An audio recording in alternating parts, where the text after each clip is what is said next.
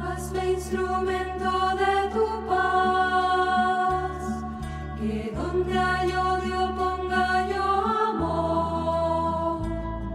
Excelente día tengas, hermano y hermana. Te saludo desde el Cenáculo San José, Casa de Formación en la Estrella Medellín, Colombia. Te saluda el hermano José Enrique Martínez García, siervo misionero de la Santísima Trinidad. El día de hoy para mí es una alegría poder compartir contigo la reflexión del Evangelio correspondiente al viernes 27 de mayo. Iniciemos este espacio de oración en nombre del Padre, del Hijo y del Espíritu Santo. Amén. Lectura del Santo Evangelio según San Juan, capítulo 16, versículos del 20 al 23. Gloria a ti, Señor. En la última cena dijo Jesús a sus discípulos, les aseguro que van a llorar y afligirse, mientras que el mundo va a alegrarse. Estarán tristes, pero su tristeza se convertirá en alegría. La mujer cuando le llega la hora del parto siente dolor, pero cuando ha dado a luz a la criatura, ya ni se acuerda del dolor, por la alegría de que un ser humano haya venido al mundo. Así también ustedes están ahora tristes, pero los volveré a ver, y su corazón se llenará de alegría, y esa alegría ya nadie se la podrá quitar. Ese día ya no tendrán que preguntarme nada.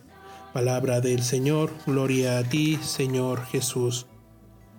Muriendo se va la vida eterna. Oh Maestro, que no me empeñe tanto.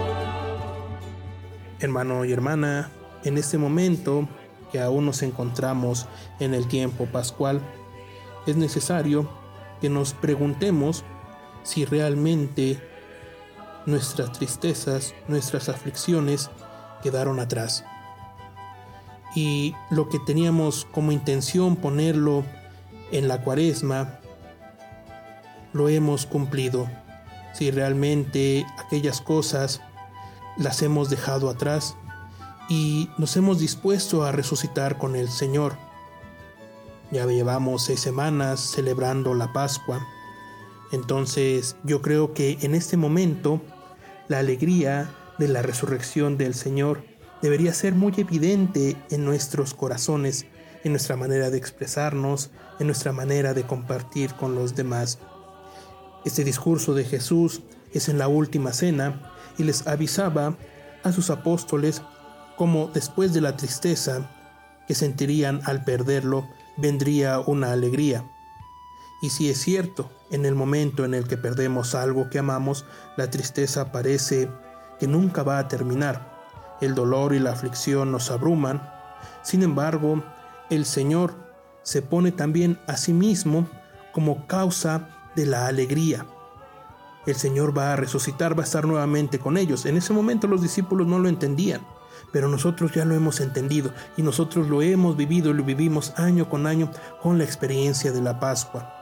Es por eso que en este momento debemos preguntarnos si nuestro corazón está lleno de alegría, si nuestro corazón refleja la resurrección del Señor. De alguna u otra manera, es necesario que nosotros como cristianos seamos reflejo vivo de esa alegría del resucitado.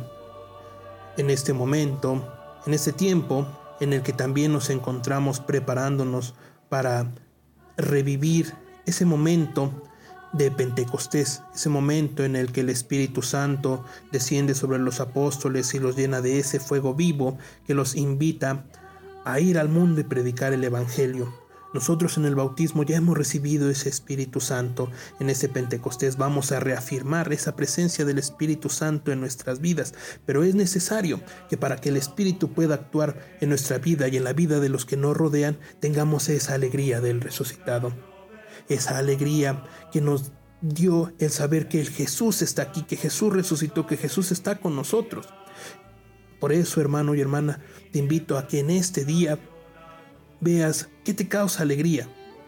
Si realmente como primero puedes poner al Señor y decir, Dios es el que me causa alegría. La presencia del Señor, el saber que Dios ha resucitado es lo que me llena de alegría. Y de esa manera poder realmente tú vivir como un verdadero resucitado. Y esperando la venida del Espíritu Santo, reafirmarte tú en tu bautismo, reafirmar esa presencia del Espíritu Santo y poder realmente compartir esa alegría que ya nadie nos puede quitar, la alegría de saber que Jesús está con nosotros. Que tengas un excelente día, hermano y hermana.